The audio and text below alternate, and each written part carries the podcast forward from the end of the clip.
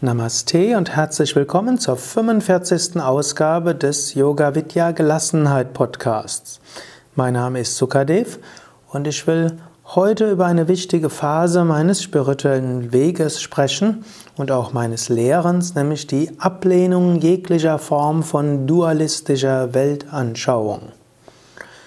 Diese Phase hat recht lang gedauert. Auf eine gewisse Weise kann ich sagen, von Kindheit an habe ich irgendwo nie gedacht, dass es etwas, dass irgendjemand gibt, der Grund schlecht ist. Ich kann sogar sagen, hm, ich war unfähig, einem Menschen längere Zeit böse zu sein und das Gefühl des Hasses ist mir gänzlich unbekannt gewesen. Und ich habe auch nie einen Menschen gehabt, gegen den ich dauerhaft böse sein konnte. Irgendwo ist mir das von Kindheit an mitgegeben worden. Aber ich bin natürlich auch mit dualistischen Weltanschauungen konfrontiert worden, auch in verschiedener Hinsicht. Im Yoga gibt es ja so eine Mischung aus zum einen der monistischen Weltanschauung, aber dann wird manchmal doch von Devas und Asuras, von Engeln und Dämonen gesprochen, so dass ich mich dadurch damit durchaus auseinandersetzen musste. Ich möchte aber hier gleich sagen, ich selbst lehne jede Form von dualistischen Weltanschauung ab. Wie ist eine dualistische Weltanschauung? Es gibt verschiedene Formen von dualistischer Weltanschauung. Die eine sagt, hm, es gibt Gott, dieser bewirkt das Gute und es gibt den Teufel, dieser bewirkt das Böse. Es gibt das dauerhaft Gute und das dauerhaft Böse und die beiden kämpfen gegeneinander. Die Weltgeschichte ist ein Kampf, eine Geschichte des Kampfes von Gut gegen Böse. Das Böse muss dabei ausgemerzt werden. Und erst dann, wenn alles Böse ausgemerzt ist, dann gibt es ewigen Frieden. Diese Weltanschauung ist historisch entstanden aus dem Zoroastrismus, später der Manichäismus, für diejenigen, die sich damit etwas mehr auseinandersetzen wollen, ist noch gar nicht mal so alt, irgendwann im 6. Jahrhundert vor Christus entstanden. Und ich meine, diese Weltanschauung ist die Ursache vieler Kriege, vieler Auseinandersetzungen und für, insbesondere für vehemente Auseinandersetzung bis zur Ausmerzung des Gegners, geführte Auseinandersetzungen und Kriege. Ich habe festgestellt, und nicht nur ich, sondern es ist auch eine historische Tatsache und viele Historiker würden das inzwischen auch so sehen, ja, es gibt niemanden, der sich als Diener des Bösen ansieht.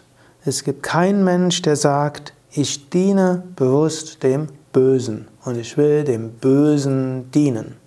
Und selbst wenn es Satans Verehrer gibt, die werden dann sagen, und Satan ist nicht das Böse. Hm? Satan ist das Gute. Es gibt Fehlgeleitete. Es gibt Menschen, die Schlimmes tun. Aber es gibt niemand, der bewusst Schlechtes tut, um das Schlechte zu bewirken. Das Böse als historische Kraft ist eine Illusion. Alle wollen das Gute entweder für sich oder für andere, meist für beides. Konflikte entstehen zwischen Menschen und Gruppen von Menschen, die das Gute wollen. Und diese Gruppen, diese Konflikte wären unlösbar, wenn der andere als böse angesehen wird.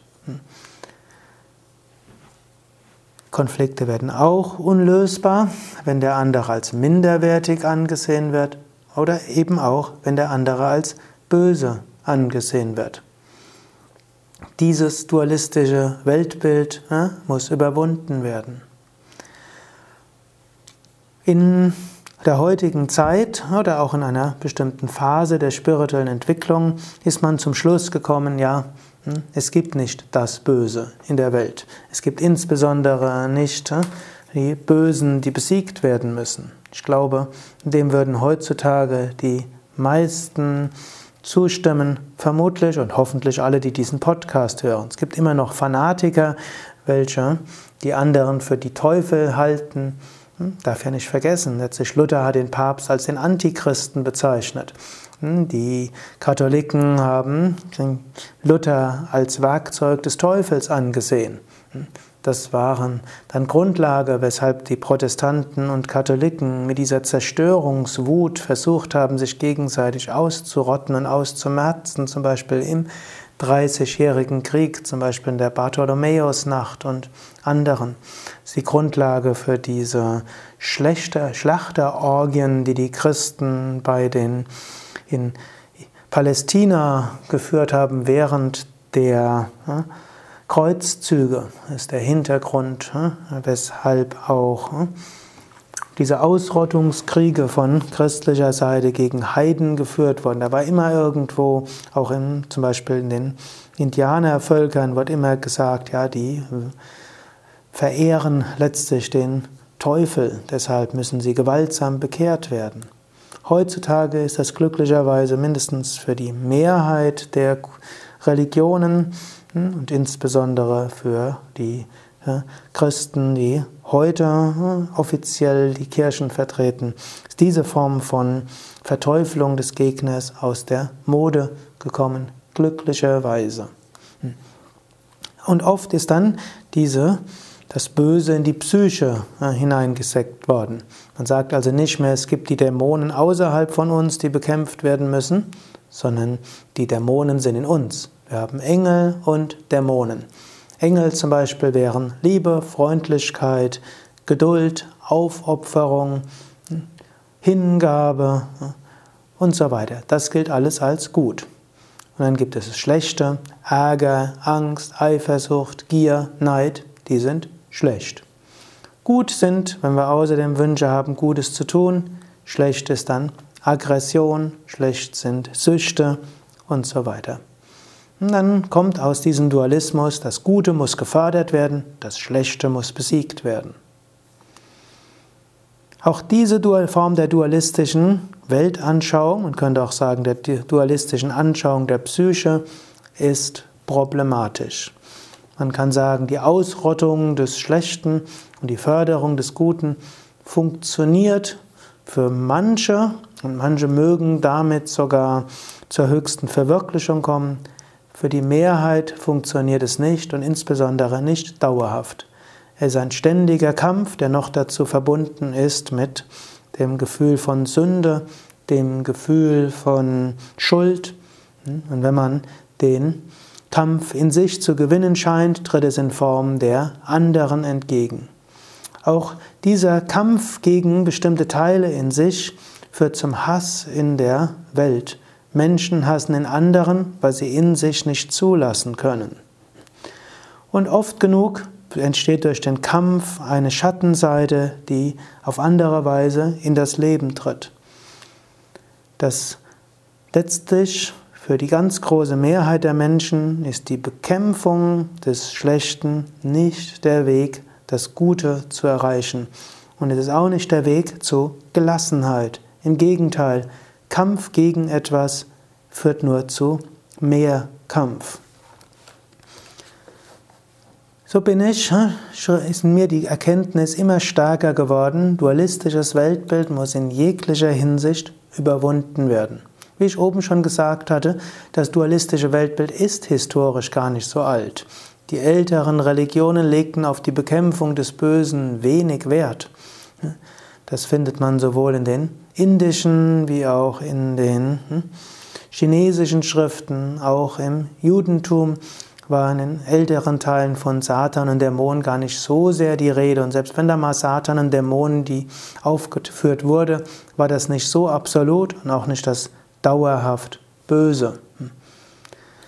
Erst der Zoroastrismus, Manichäismus seit dem 6. Jahrhundert vor Christus machten daraus den Kampf des ewig Guten und mit dem ewig Bösen. Diese breiteten sich dann aus im Christentum und im Islam. Und besonders in der christlichen Spiritualität war der Kampf gegen das Teuflische, das Satanische ein Hauptthema. Wie gesagt, dieser Kampf ist äh, dauerhaft nicht von der Mehrheit zu gewinnen. Und aus diesem Dualismus hat vermutlich das Christentum den Religionskrieg in großem Stil erfunden, obgleich das Christentum vom Religionsstifter her, von Jesus Christus her, zu den friedlichsten Religionen gehört. Aber es war der Kampf für die Rettung der Seelen von allen. Die müssen gewaltsam bekämpft werden hm, und bekehrt werden, damit sie eben nicht dem Teufel zum Opfer fallen und dann in die ewige Verdammnis gesteckt werden. So haben sich die Christen, auch wenn sie schlimmste Sachen gemacht haben, als äh, Diener Gottes angesehen. Diese Vorstellung, dass äh, Menschen oder eine Gruppe von Menschen des Teufels sind, deshalb bekämpft werden müssen, sind zum Teil auch in den nachchristlichen Kulturen oder nachchristlichen, von Christen abgeleiteten Kulturen geblieben. Man kann sagen, die Nazis haben das übernommen, die Juden sind an allem schuld und es gibt minderwertiges Leben. Später die Kapitalisten gegen die bösen Kommunisten, die Kommunisten gegen die Kapitalisten. Noch in jüngerer Zeit gab es äh, amerikanischen Präsidenten, die von dem Reich des Bösen gesprochen haben und der Achse des Bösen. All das äh, führt zu wenig Gutem. All das führt zu Problemen. Meine Behauptung ist, es gibt nur das Gute, aber das Gute kann sich auf äh, ungeschickte Weise so manifestieren, dass Leid entsteht.